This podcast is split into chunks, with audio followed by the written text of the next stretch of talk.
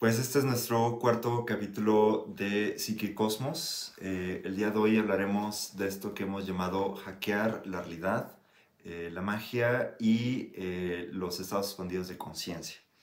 En este, bueno, el, programa pasado hablamos de la psiconáutica como una vía de exploración de las distintas regiones de la conciencia que quizás no están bien cartografiados en el mundo moderno y que han sido las, las vías alternas, contraculturales, místicas, tradicionales, eh, psicodélicas, etcétera, las que han explorado qué es la conciencia más allá de eh, lo que el mundo moderno nos plantea.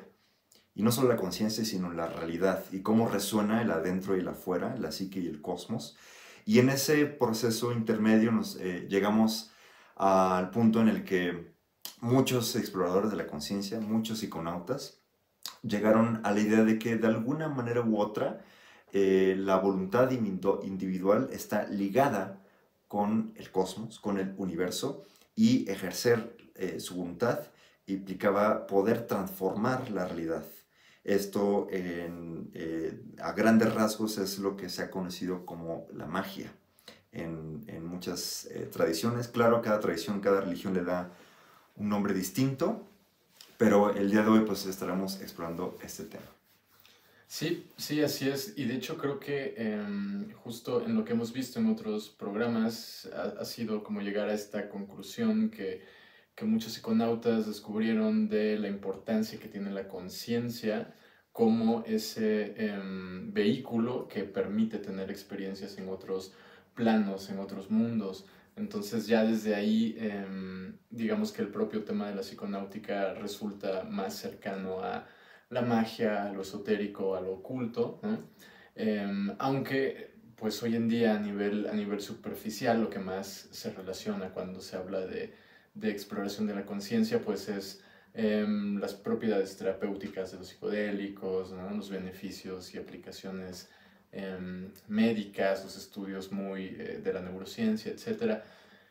Pero bueno, se, descuida, digamos, e, este otro punto importante que es cuando uno empieza a navegar en esos estados, ¿qué puede llegar a ser capaz la conciencia? ¿no? ¿Qué puede ser capaz de hacer, de crear, de generar? Y, eso es súper interesante en el sentido de que precisamente cuando volteamos a ver culturas que practicaban magia, pues ahí nos damos una idea de que lo que pueden hacer las personas que ingresan a estos estados, no necesariamente a través de una planta, sino a través de toda la práctica mágica, tiene que ver directamente con la transformación de la realidad.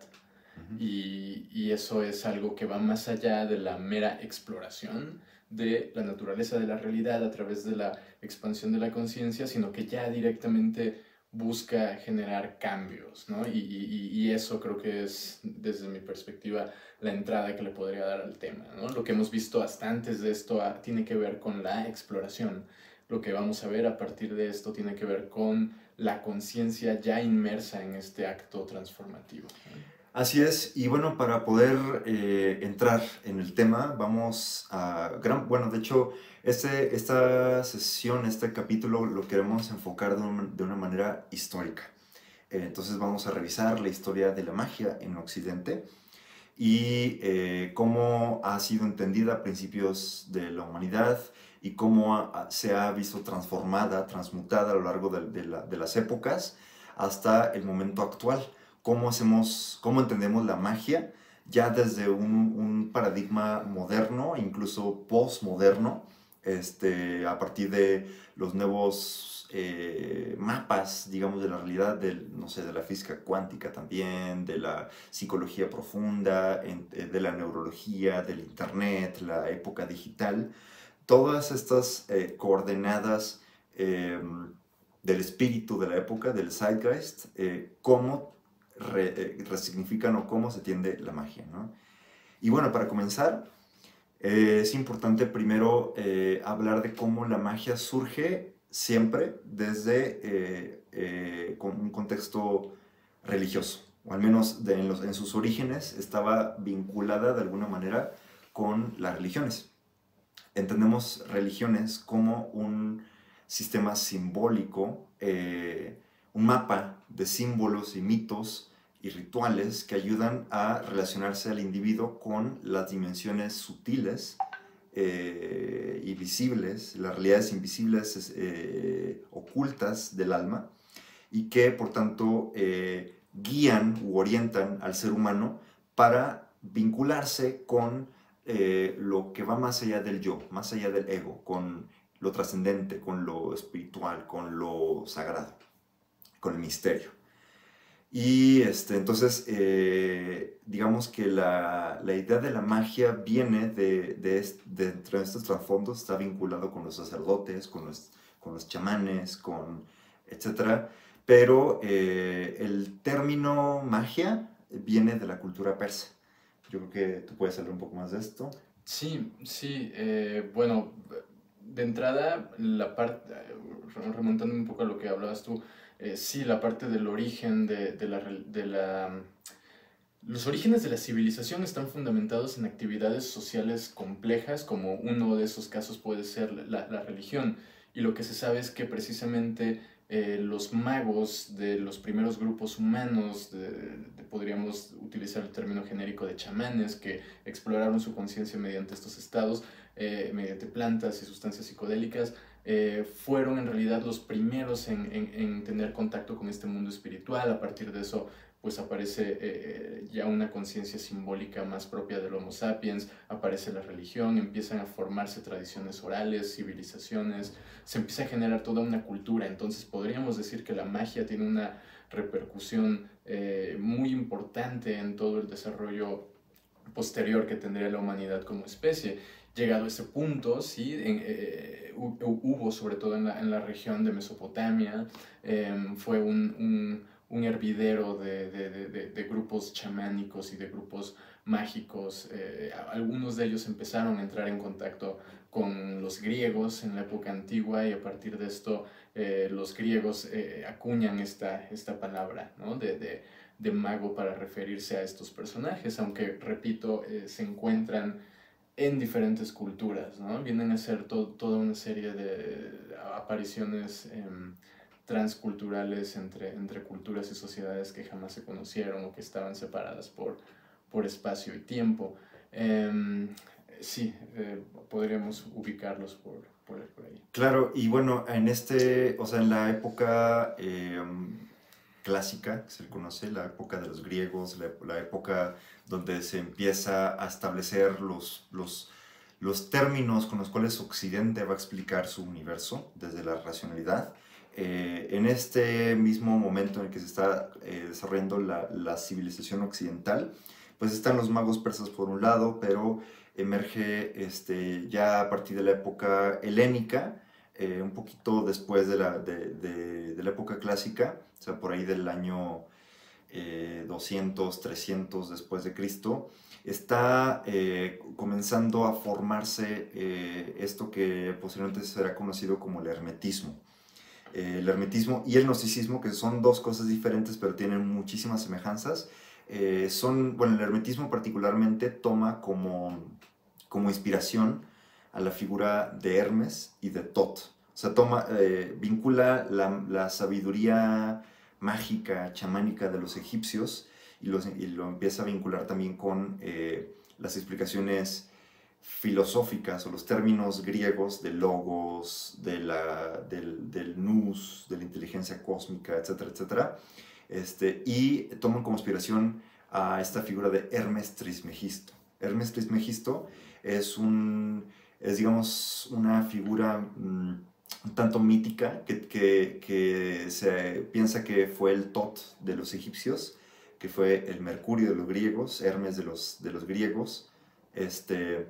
Enoch de los, de los hebreos. De los hebreos, o sea, es esta figura que es eh, como el mediador entre el mundo de los dioses y el mundo de los humanos. Es el, el mago por antonomasia, es el, el, el, que conoce los misterios ocultos del alma y eh, revela a los iniciados este, este conocimiento oculto que, que solamente las personas que, que, están inmersas en estos eh, simbolismos que son como puertas para las realidades mistéricas que habitan el alma, eh, pueden conducir su conciencia al descubrimiento de la divinidad interna.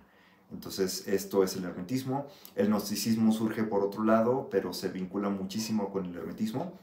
El gnosticismo prácticamente es una forma, eh, se piensa incluso que es, que es como, como una, que es el cristianismo verdadero o que es el cristianismo original, en el sentido en que, bueno, en, antes de que se conformara el canon eh, cristiano, a partir de, de los concilios eh, vaticanos, eh, antes de que surgiera este, este orden de decir, bueno, esta es la religión oficial y lo demás ya es herejía, este, pues existían distintos grupos cristianos. Uno de ellos eran los gnósticos, que ellos más allá de la, de la, concepción cristiana del Dios Padre que rige el universo, los, los gnósticos creen que, el, que Dios no está ni o sea, no está afuera, sino es, está dentro. Es la divinidad interna, que es, todas las cosas, está dentro de todos. Entonces, los gnósticos creían en este estado especial de conciencia que uno alcanzaba a través de distintas vías, es, una, es una especie de trance, es una especie de conocimiento místico, un estado expandido de conciencia que le conocen como gnosis. La gnosis es un conocimiento que trasciende la dualidad de adentro y afuera, o sujeto y objeto, o el conocedor y lo conocido. La gnosis es un conocimiento de sí, es un autoconocimiento del universo que se da a través del individuo y, este, y es un conocimiento sagrado, no racional, no, no traducible a los términos de, del ego. En fin, estos dos movimientos eh, empiezan a gestarse por esta época, en, la época helénica, eh, previo a el, a que, eh, al predominio del, del, cristianismo, cuando el cristianismo se empieza a expandir en, en, Europa. Estas dos eran las, o sea, el hermetismo y el gnosticismo eran de las dos Em, corrientes místicas eh, que predominaban antes de, de, que se instaura la, lo que llamamos la época medieval.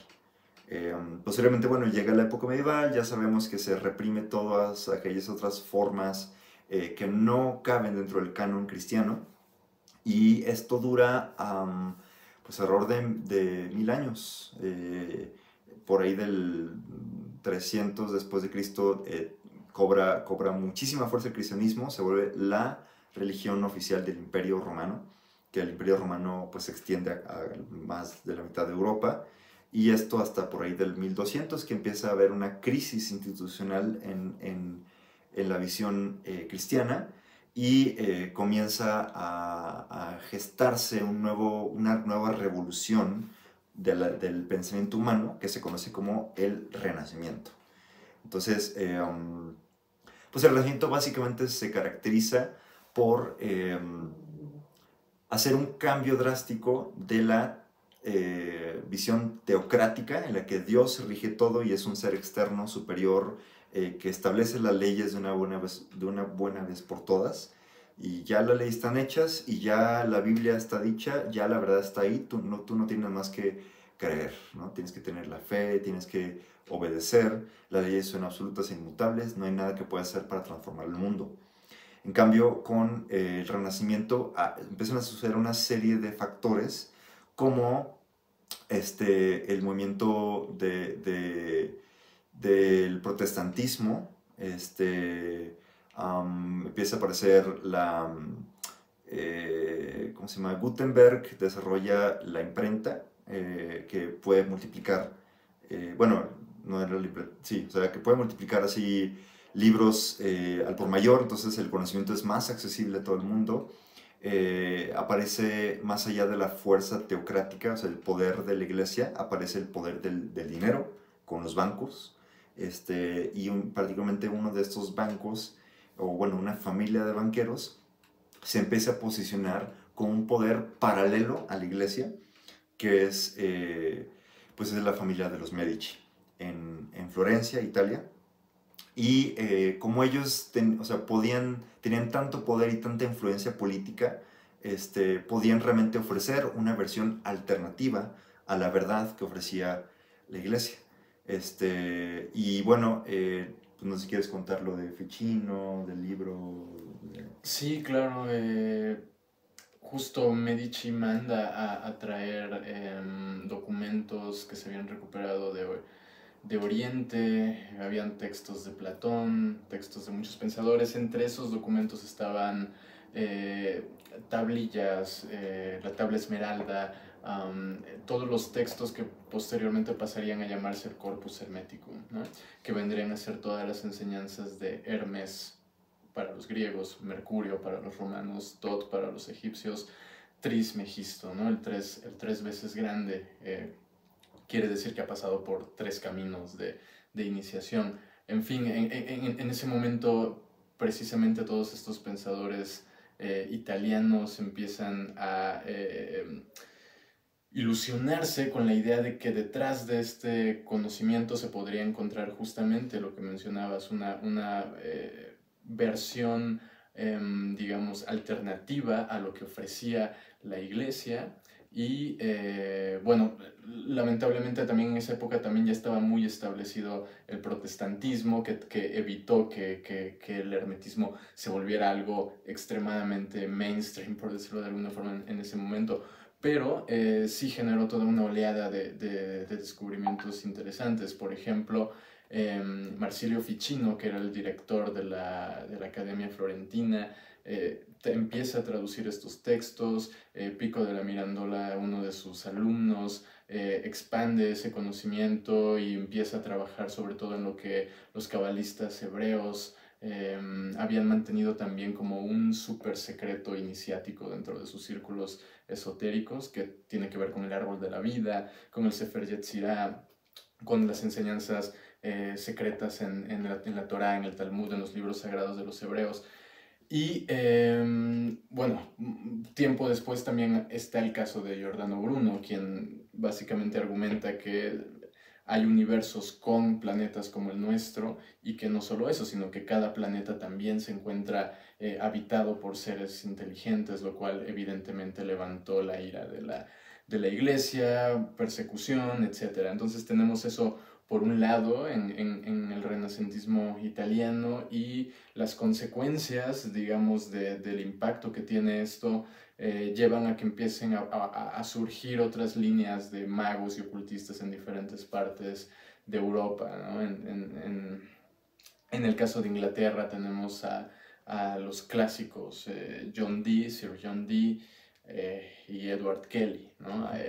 John Dee, el, el arquetipo del mago Merlín, el, el asesor de super confianza de la reina Isabel I. Em, este, entre ellos, entre, entre John Dee y Sir Edward Kelly, eh, desarrollan un, un, lenguaje angélico al cual precisamente llaman lenguaje enochiano, ¿no? en, en, referencia a la figura la figura de Enoch, de la que hablábamos hace rato, que también se relaciona con Hermes. Y bueno, empiezan a, a, a desarrollar todo este lenguaje que es muy interesante porque por un lado tenemos elementos que vienen del esoterismo hebreo, elementos que vienen del hermetismo, eh, pero ya los vemos mezclados con, en una especie de teurgia, ¿no? donde, donde ya el mago también contacta a estas entidades, negocia con ellas, las entidades eh, eh, protegen al humano siempre y cuando se dirija a lo que han pactado, al compromiso que han, que han hecho para alcanzar algo, para manifestar algo.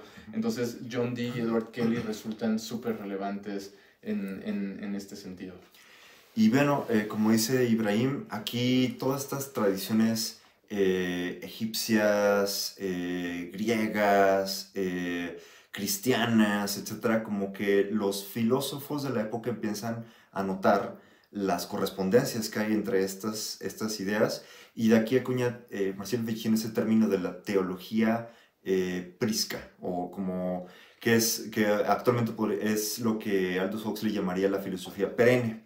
Es decir, que detrás de todas las religiones hay una sola sabiduría, una sola verdad eterna, pero que cada hay una gran diversidad de interpretaciones porque esta verdad no es traducible a los términos este, únicos, lingüísticos. O sea, cada cultura lo, va a interpretar de una manera diferente, por eso hay una gran variedad de tradiciones mágicas y tradiciones místicas, eh, cada una con sus símbolos, cada una con su sistema de interpretación. Ahora bien, eh, estos filósofos de, de, la época más grande en, en términos de, de, la magia, que es el Renacimiento, acuñan algunos principios que explican para ellos el cómo funciona la magia. ¿no? Primero que nada, eh, ellos creen, eh, a diferencia del mundo eh, medieval, en el cual, pues como les decía, Dios es el Padre absoluto que dictó las leyes y que ya son inmutables, no, no hay más que obedecer, el universo renacentista, bajo, bajo la mirada de Marcelo Ficino, Giordano Bruno, Pico de la Mirándola, entre otros, abre el universo a decir, no, el universo no está cerrado, no son leyes absolutas, sino que el universo está abierto. Dios no está enteramente afuera, Dios está también adentro del universo. Y eso implica que el universo no tiene límites, porque Dios no tiene límites. Dios es un ser infinito e ilimitado y eterno. Entonces, esto implica que el universo en sí y nosotros mismos también somos infinitos y eternos. Y esto... Eh, pone en gran semejanza al hombre con lo divino. De hecho, de aquí surge la idea del hombre como microcosmos. Mm. Si el universo es una totalidad, una unidad eh, entera, todo es un solo ser que tiene infinitas partes, eh, entonces el ser humano es una parte de este gran ser que es el todo. Y entonces yo como ser humano soy un reflejo microcósmico de la totalidad del universo. Entonces, este Creen también eh, que Dios diseñó el universo eh, de una manera que todo está perfectamente vinculado, todo está en armonía y en interconexión. Entonces, si hay algo que, que tiene cierta semejanza con otra cosa, por ejemplo, la nuez, que tiene una, o sea, si lo abres la nuez, tiene una, o sea, se parece un poquito al cerebro humano, entonces, el razonamiento de la época eh, renacentista mágica era decir, bueno, esta semejanza que hay entre la nuez y el cerebro es porque hay una conexión secreta, un vínculo eh, mágico que puede hacer que yo opere en la nuez para transformar el cerebro. O que el cerebro, digo, la, nuez de alguna manera eh, ayuda a padecimientos cerebrales. Esto se conoce como la teoría de las semejanzas o las correspondencias y eh, pues básicamente habla de que todo está vinculado de alguna manera u otra, pero el mago es el que sabe descifrar este lenguaje secreto con el que Dios creó el mundo y por tanto aplicar eh, eh, su voluntad en una cosa para afectar a la otra. Así empiezan a, hacerse patente que hay, que hay disciplinas que apoyan esta, esta idea, ¿no? como la alquimia, como la cábala, como la astrología y como el tarot, que son sistemas simbólicos que ayudan al hombre a guiarse en este tejido de semejanzas, esta red simbólica de correspondencias en la que el hombre está entretejido y que si aprende a conocer este lenguaje secreto puede transformar su realidad. Y creo que uno de los mensajes principales de esta parte es eh, sí, eh, notar cuando un, algo en el afuera tiene una eh, correspondencia con con, como lo mencionabas, de la nuez y el cerebro y tal, pero también en el fondo creo que el mensaje de todo esto se puede también resumir bajo la idea de que haciendo modificaciones en el micro ocurren modificaciones en lo macro. Entonces esto abre el camino a que precisamente con el apoyo de herramientas oraculares, como es el caso del tarot y todo lo que estás mencionando, eh, el mago empieza a reconocer qué elementos del microcosmos tiene que empezar a despejar dentro de sí mismo para que en el macrocosmos eh, se vea eh, ahora sí que correspondido este cambio que él ya ha generado desde, desde el adentro. Y en realidad esto es, por ejemplo, lo que viene todo el trabajo junguiano a confirmar con respecto a la, alquimia, ¿no? O eh, todos los, toda la psicologización que se está llevando a cabo en tiempos modernos del de pensamiento cabalístico, ¿no? O sea, relacionando los sefirots con con procesos de pensamiento y todo esto, o lo que se sabe de la, de la, la, la psicoastrología también, ¿no? Eh, Richard Tarnas, que ha trabajado con Stan, Stanislav Grof y todo esto, o los diferentes usos psicoterapéuticos del tarot, ¿no? que desde Jacobo, perdón, desde mm, Alejandro Jodorowsky hasta, bueno, eso, es todavía más común, ¿no? encontrar métodos terapéuticos. Eh, bueno, en este punto también es importante hablar de la orden hermética del dorado amanecer, que viene a ser una consecuencia lógica de la evolución que tuvo la magia durante em, todo este tiempo que, que estuviste hablando de, de, del Renacimiento italiano y todo lo que, la, parte inglesa, llegamos a la época victoriana, ¿no? y eh, tenemos ya a grandes intelectuales, artistas, escritores, científicos que formaban parte de los círculos ocultistas, un poco con lo que pasa después con el espiritismo, que también se vuelve un, un, punto de convergencia de intelectuales y artistas, lejos de la percepción moderna de eh, supersticiosos, ignorantes, eh, que, que tienen pensamiento mágico y, todo esto, ¿no? Entonces la orden hermética del dorado amanecer, de hecho Israel Regardier, él, él publica los protocolos y, y, toda la, digamos, la filosofía de fondo que tenía esta, esta orden y eh, resulta ser algo fundamental para el, para el, desarrollo posterior de la magia que tendría en, el siglo XX.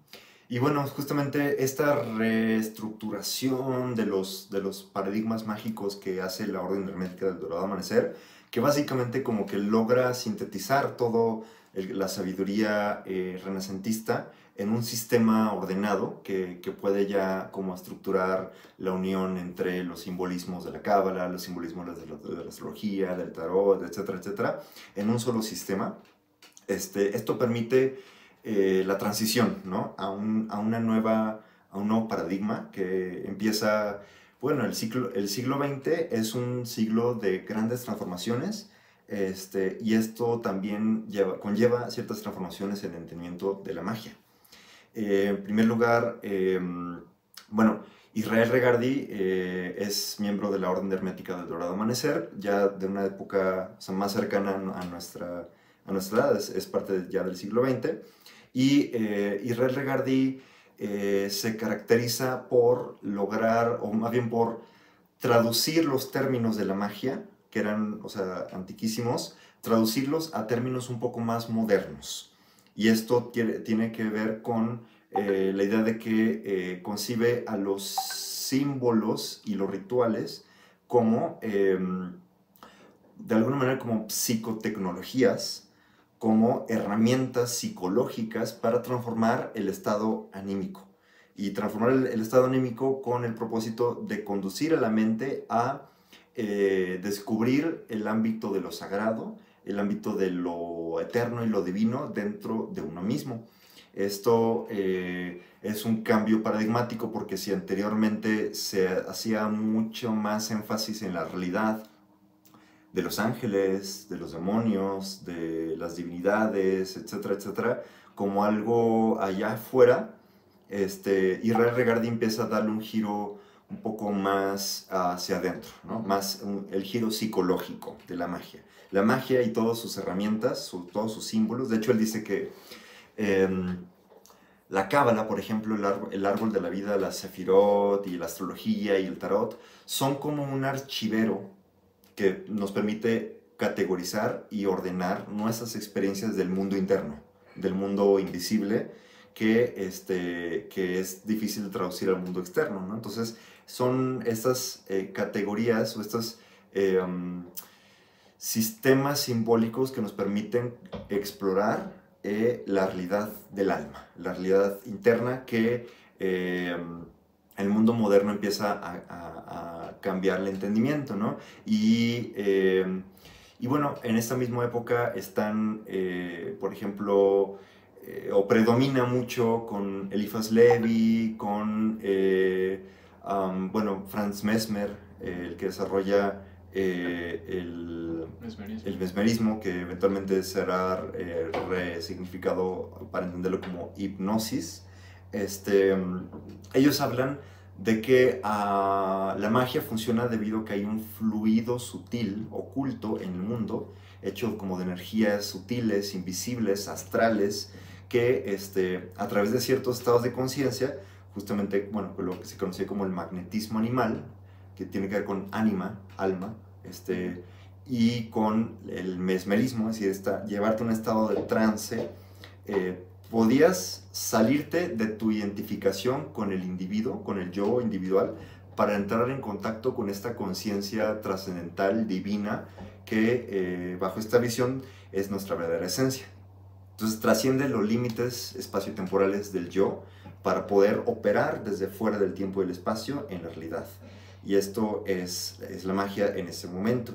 Ahora bien, eh, a principio, bueno, ya entrando eh, más a principios del, o sea, más eh, álgido el desarrollo del proyecto moderno, de la racionalidad moderna, esto empieza a cambiar.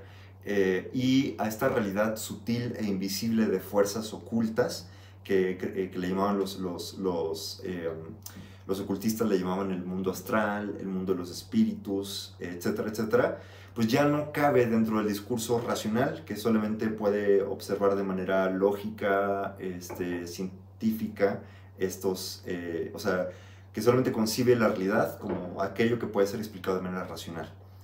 Y es aquí donde surge el psicoanálisis como una alternativa, como un discurso que resignifica esta realidad invisible de, de, de fuerzas ocultas eh, del, de lo inconsciente, eh, pero en vez de llamarle mundo el plan astral, el mundo eh, de las energías sutiles, etcétera, le llama el inconsciente. Y, este, y bueno, aquí en este momento sucede lo que el sociólogo Max Weber llama el desencanto del mundo.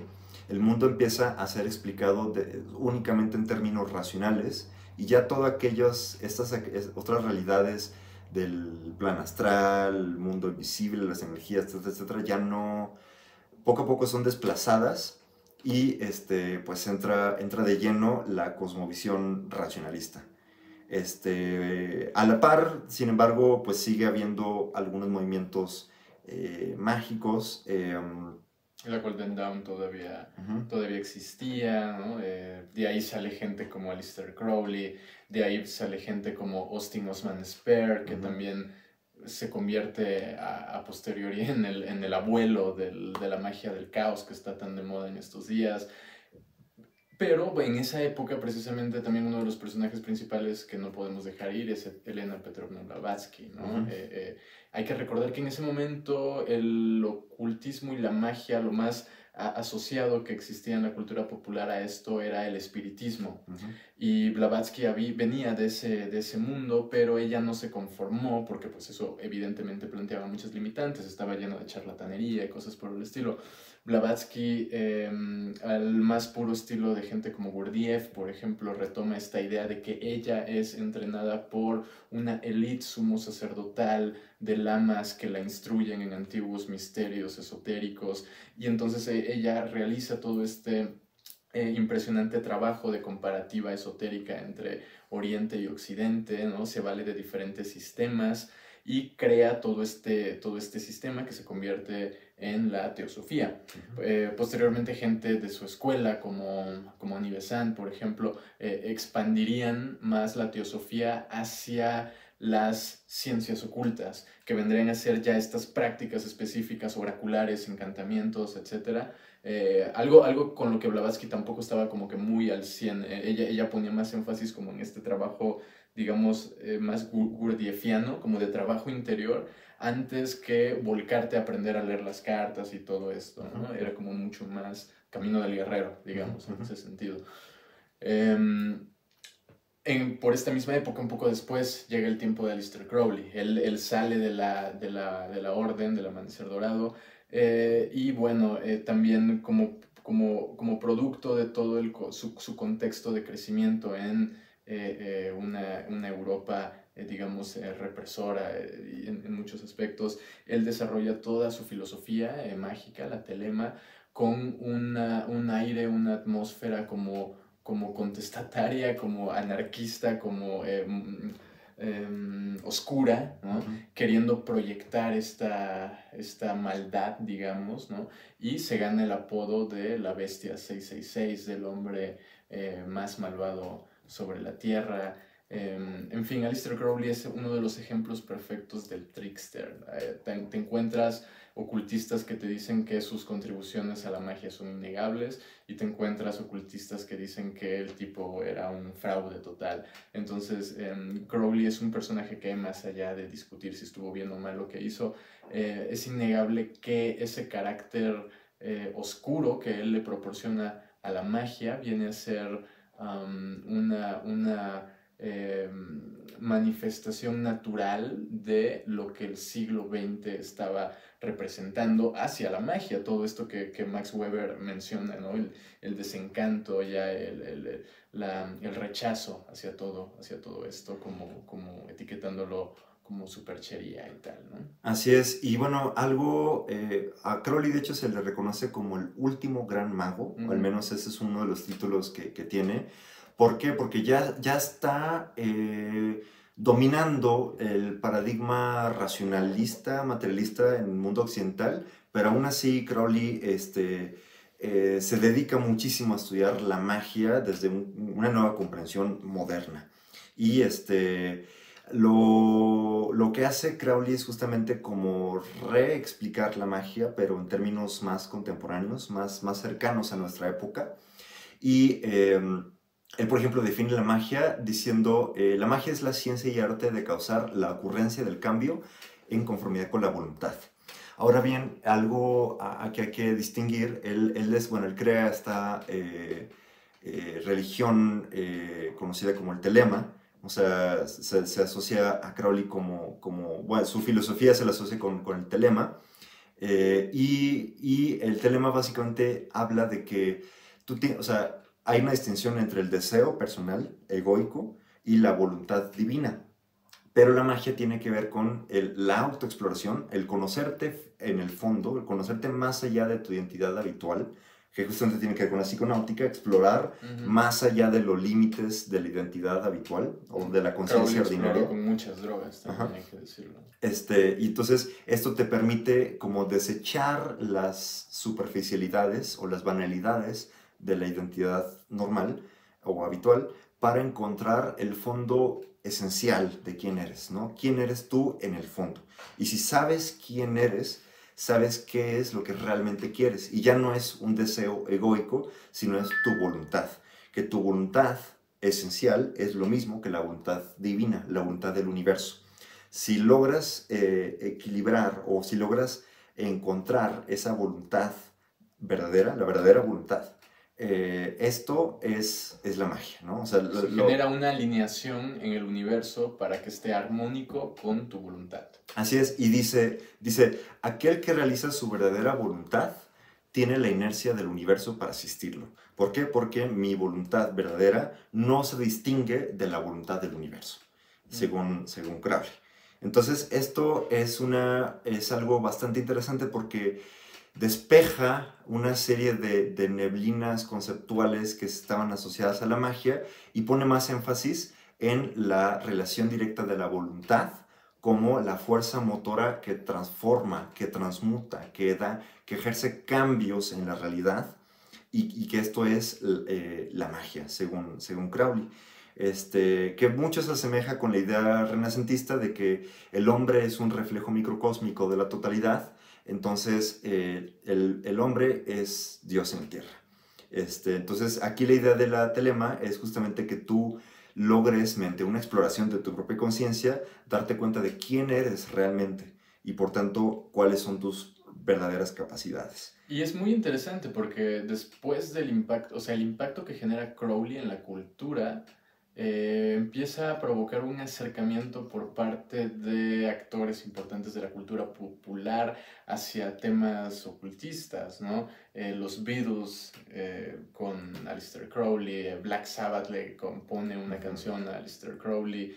Em, él resulta, resulta estar inspirando a toda una serie de escritores, de, de artistas, em, y poco, al poco tiempo también empieza gracias al surgimiento de la contracultura, empieza a haber un interés cada vez mayor hacia la meditación, hacia el yoga, hacia todo el orientalismo. Entonces Crowley eh, fue un actor importante ahí sirviendo como un puente para acelerar este proceso de interés de Occidente hacia todos estos temas, por lo cual es innegable su Em, su influencia, al punto tal de que había gente en su escuela, como por ejemplo eh, Jack Parsons.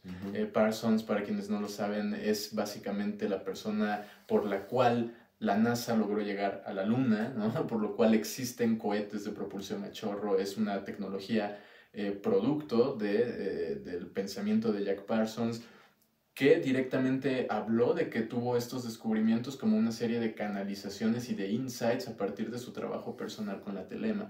Entonces, ese es una cuestión ahí eh, súper interesante lo que ocurre con Crowley, lo que ocurre con la magia, porque finalmente lo que él menciona de la voluntad propia y del universo es algo que encontramos en muchas tradiciones eh, ocultistas, ¿no? Entonces, tenemos el tema de la revolución hippie y de los movimientos contraculturales y todo lo que viene después, como la magia del caos, como algo también derivado del trabajo de Crowley. Claro, o sea, todo esto que, que, que, hace Crowley y bueno, no, no, necesariamente, no necesariamente de manera lineal, pero están ocurriendo una serie de cambios en el mundo, este, que bueno, como, como bien dice eh, Ibra, bueno, eh, sus se detona la revolución hippie en los 60, la explosión del LSD, la explosión de otras maneras de entender la realidad a través del hinduismo, el budismo, el chamanismo, eh, etcétera, etcétera. Aquí empieza a traer el tema de la magia, bueno, la, contracultura, por ejemplo, el rock, eh, eh, toma mucho esta, esta fuerza disruptiva, contestataria, rebelde, propia de la, de la telema de Crowley, y bueno, pues tenemos, eh, por ejemplo, este Jimmy Page, que, tiene un gran culto a la, a la, a, la magia eh, telema. Eh, pues, o sea, esta, son, esta idea de la magia permea al rock, a, a los movimientos contraculturales, al punk, etcétera, etcétera. la cultura empieza a, a, transformarse de una manera tan rápida, tan diversa, empiezan a suceder una serie de, de, cuestionamientos a las instituciones modernas, el mundo moderno entra en crisis, este, y aquí es donde empiezan a aparecer otros temas como, eh, bueno, el resurgimiento del chamanismo, por ejemplo, eh, eh, los textos de, bueno, las enseñanzas de Don Juan, ¿no? que se popularizan bastante en esta época, en los, en los 70 me parece, empieza como a a, ser cuestionado eh, los paradigmas eh, occidentales y empiezan a la gente a buscar otras formas de entendimiento y empieza también esta idea hippie más desarrollada eventualmente con el, el, que estamos cambiando de épocas, ¿no? que estamos cambiando de la época de Pisces a la época de Acuario. O al quinto sol. Al quinto sol, etcétera, etcétera. Entonces, eh, hay una serie de revoluciones que hacen que la espiritualidad empiece a volver al mundo occidental, pero de una manera distinta. Es lo que se conoce como la nueva era o New Age. Y el New Age es justamente una espiritualidad popular que quizás puede ser bastante criticable porque toma elementos de una cosita y de otra, pero no profundiza mucho, ¿no? Sin embargo, esto ah, da una gran apertura para que eh, pues se cuestionen todos los cánones, todos los cánones, todas las estructuras, tanto de la, del mundo occidental como de la magia misma. puede ser una puerta de entrada para quien de verdad se interesa en el tema y no nada más como en, en, en comprar cuarzos o cosas así, sino que a través de este interés por algo muy, muy general y quizá muy superficial, realmente puede encontrar un camino a desarrollar, un camino de vida, de, de autodescubrimiento. Así es, y justo es aquí donde empieza, bueno, en este contexto de grandes cambios y grandes transformaciones y grandes cuestionamientos y destrucción de los cánones antiguos, eh, es donde aparece, bueno, lo que en filosofía se conoce la condición posmoderna, que tiene que decir que, bueno, ya avanzamos en el proyecto de la, de la modernidad, pero la modernidad entra en crisis y entonces hay que volver a cuestionar todo y, este, y en esta nueva condición postmoderna aparecen también interpretaciones postmodernas de la magia. Y eh, pues lo más paradigmático de esto es lo que se conoce como la magia del caos. Así es, o la magic con K en, en, en, inglés. Que bueno, básicamente eso se le dedicará más tiempo, más tiempo pero eh, basta decir que es un sistema abierto de magia en donde no predomina una doctrina centralizada que te tenga que instruir acerca de cuál tiene que ser tu sistema de creencias, sino que el mago se vale de diferentes sistemas de creencia, eh, acorde a lo que él quiere alcanzar en, en, el macrocosmos. Entonces se puede, se puede valer de un sistema cabalístico como el árbol de la vida y después saltar hacia eh, un sistema proporcionado en una novela de ciencia ficción porque eh, eso le sirve de acuerdo al resultado. Entonces realmente ya es, es una forma de magia em, digamos, eh, desnudada y retransformada de acuerdo a la velocidad misma que lleva la cultura postmoderna. Así es, y, un poco tomando, bueno, la magia del caos se inspira muchísimo en, en, en Crowley y no sin Osman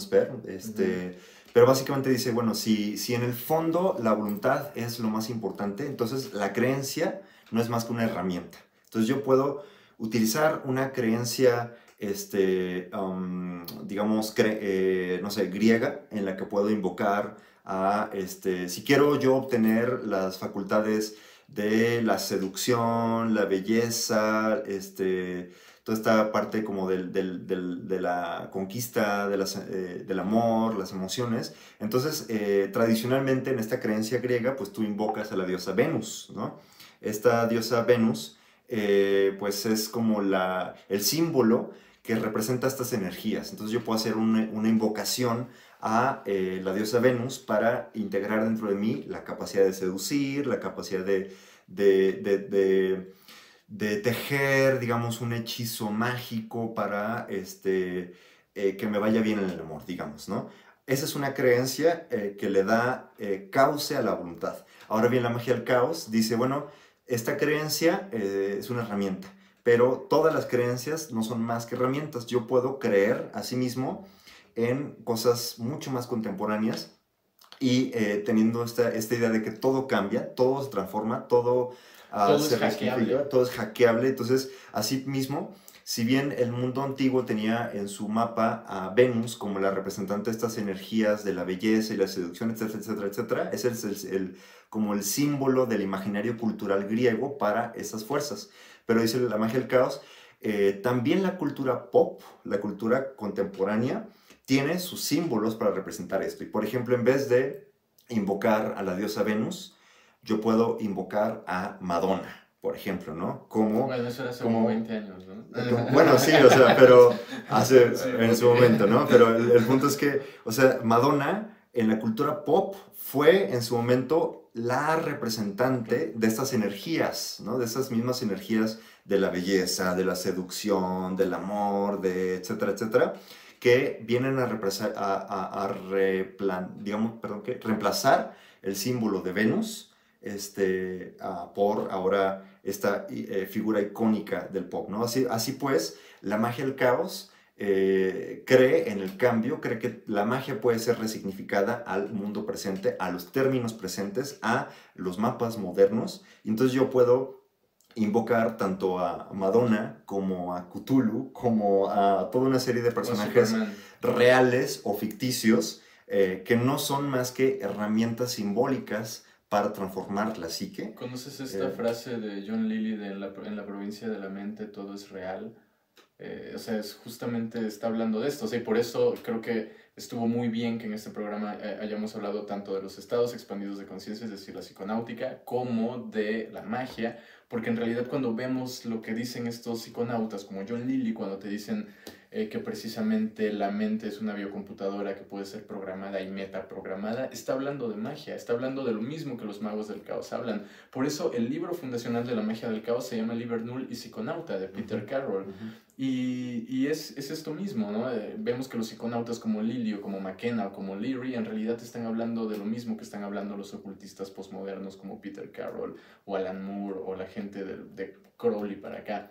Entonces realmente podemos ver cómo este es un camino compartido y es un camino también de, de transformación personal y de la realidad, de acuerdo a lo que enseña. Así es, y justamente esto pues tiene el propósito, o creo que uno de los grandes propósitos de este programa es dar a entender que la magia, si bien se asocia a hechizos antiguos y arcanos y ángeles y demonios y todo esto, esto es el imaginario común, el imaginario popular de qué, de qué fue la magia, ¿no? Que, es, que si bien sigue operando ahí ese imaginario en, en, las prácticas contemporáneas, también es cierto que la contemporaneidad trajo nuevas imágenes, trajo nuevos términos, nuevas significaciones y que la magia, al igual que las épocas, se va transformando. Entonces, eh, actualmente son los iconautas, de alguna manera, eh, los que están ah, acercándose a la magia como una herramienta nueva, o bueno, no nueva, sino casi, casi perenne, eterna. Redescubierta. Eh, se, están, se está redescubriendo la magia como una vía de transformación de la conciencia y de la realidad. Este, y que, bueno, a partir del, del, mundo contemporáneo, lleno, bueno, de estas nuevas, mm, de estos nuevos mapas, como la física cuántica, como la neurología, como la, realidad virtual, los hologramas, eh, todos estos nuevos entendimientos de la realidad también transforman cómo entendemos la magia. Y, este, y, se trata de eh, que podamos, como psiconautas, eh, seguir el hilo del tiempo, seguir el espíritu de la época y poder Mm, crear nuevos símbolos, nuevas metáforas, nuevas prácticas para continuar con esta ciencia divina que ha sido conocido como la magia. Y pues no sé si hay algo más para, para cerrar esto. Súper bien, gracias. Pues perfecto, eh, cualquier cosa ya saben que eh, tenemos nuestro círculo de estudios psiconautas eh, de parte de Mindsurf. Mindsurf tiene este, este propósito de explorar la mente más allá de la identidad habitual que se nos ha presentado, eh, tanto en sus términos, o sea, explorar la mente eh, desde los mapas ancestrales hasta los mapas contemporáneos, desde mapas chamánicos hasta mapas científicos y neurológicos, mapas mágicos, mapas este, cuánticos, entre otras cosas. Entonces, eh, hoy quisimos tocar este tema de la magia porque es parte esencial de la psiconáutica y pues síganos en nuestras redes sociales, en Facebook estamos como Mindsurf eh, y en Instagram como Mindsurf33. Que tengan un excelente día.